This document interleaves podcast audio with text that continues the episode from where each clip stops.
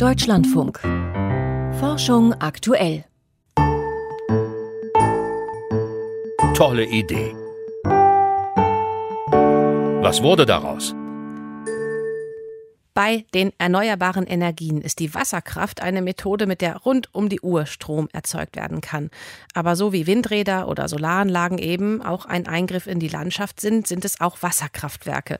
Für eine Anlage in einem Flusslauf zum Beispiel muss das Ufer begradigt werden und auch sichergestellt, dass die Turbinen kein tödliches Hindernis für Fische sind.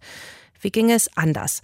Dazu forscht seit einiger Zeit auch ein Team an der Technischen Universität München. Die Idee, ein Kraftwerk, das nach unten geht, also vertikal statt horizontal schräg, in einem Schacht.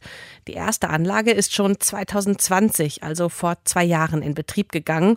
Ist der Plan aufgegangen? Simon Schomecker hat es sich vor Ort angeschaut. Die Loisach ist ein Nebenfluss der Isar und durchquert rund 65 Kilometer südlich von München die Gemeinde Großweil. Dass die etwa 800 Haushalte im Ort ihre Energie aus dem Fluss beziehen, ist auf den ersten Blick kaum zu erahnen, aber im Flusslauf, integriert in ein Wehr, befindet sich seit 2020 ein Schachtwasserkraftwerk. Die Anlage produziert mit einer maximalen Leistung von 420 Kilowatt rund 2,5 Millionen Kilowattstunden Strom pro Jahr. Entwickelt hat das Kraftwerk ein Forschungsteam vom Lehrstuhl für Wasserbau der Technischen Universität München.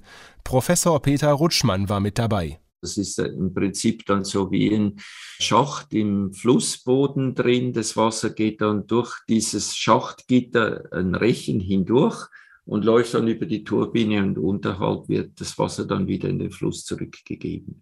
Also die Turbine sitzt dann komplett unter Wasser und ist nicht sichtbar und nicht hörbar. Darum heißen diese Turbinen auch Tauchturbinen. Besonders wichtig war dem Forschungsteam, die Fische zu schützen. Bislang werden nämlich die Schaufelräder entweder im eigentlichen Flussbett oder einem Umleitungskanal betrieben, während die komplette Technik an Land steht. Im Wasser vor dem Schaufelrad befindet sich ein vorhangartiger Rechen, der größere Fische gar nicht hindurchlässt.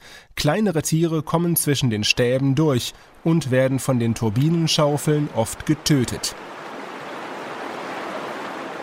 Über den horizontalen Rechen eines Schachtkraftwerks hingegen sollten die Fische einfach hinwegschwimmen und das Wehr durch Öffnungen an der Stirnseite passieren können. Allerdings entwickelt sich auch an diesem Kraftwerkstyp ein Sog. Dieser könnte Fische, die dem Schutzgitter zu nahe kommen, in die Turbine saugen.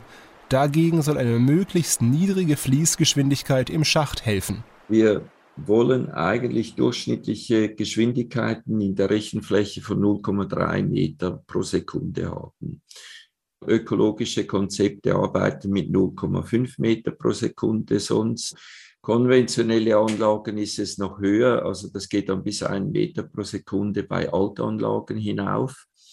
Entsprechend, weil die Sogkräfte auf Fische eigentlich mit dem Quadrat der Geschwindigkeit geben, dann sind das zehnfach geringere Sogkräfte in unserem Konzept, als sie in einem sehr konventionellen alten Konzept haben. Erreicht wird das durch eine sehr große Einlauffläche. Doch trotz all dieser Schutzmaßnahmen zeigte sich, die Sterberate liegt bei einigen Fischarten im unteren zweistelligen Prozentbereich und damit fast genauso hoch wie bei konventionellen Anlagen. Jürgen Geist, Professor für aquatische Systembiologie an der Technischen Universität München, hat das Kraftwerk in der Leusach begutachtet. Er betont, die beiden Turbinen auf halber Kraft laufen zu lassen, sei keine Lösung. Das führt in aller Regel zu höheren Schädigungen, als wenn ich eine Turbine abschalte und die andere in Hochlast laufen lasse. Was einfach an den Spaltabständen und an den Schaufelstellungen beispielsweise liegen kann, je nach Bauart der Turbine. Oder auch an der Größe der Propeller. In kleineren Modellen von etwa zweieinhalb Metern Durchmesser, die schneller drehen müssen, verenden mehr Fische als an größeren Exemplaren. Diese können bis zu 10 Meter messen, laufen langsamer, sind besser passierbar, gleichzeitig aber platzmäßig nicht überall geeignet und auch teurer. Und wegen der Wirtschaftlichkeit eines Wasserkraftwerks müssen beim Naturschutz manchmal Abstriche gemacht werden. Das hängt allerdings auch davon ab, wo die Anlage steht. Peter Rutschmann spricht da aus Erfahrung, weil seit Ende 2021 ein zweites Schachtwasserkraftwerk im bayerischen Fluss Iller läuft. Das ist ein bestehendes Querbauwerk aus Beton. was da vorhanden war. Da gibt es eine kleine Schneise. In der Art wird das Wehr durchbrochen und da rein wird dieses Schachtwasserkraftwerkkonzept gebaut. Die Baukosten sind weniger als die Hälfte von den Kosten an der Loisach.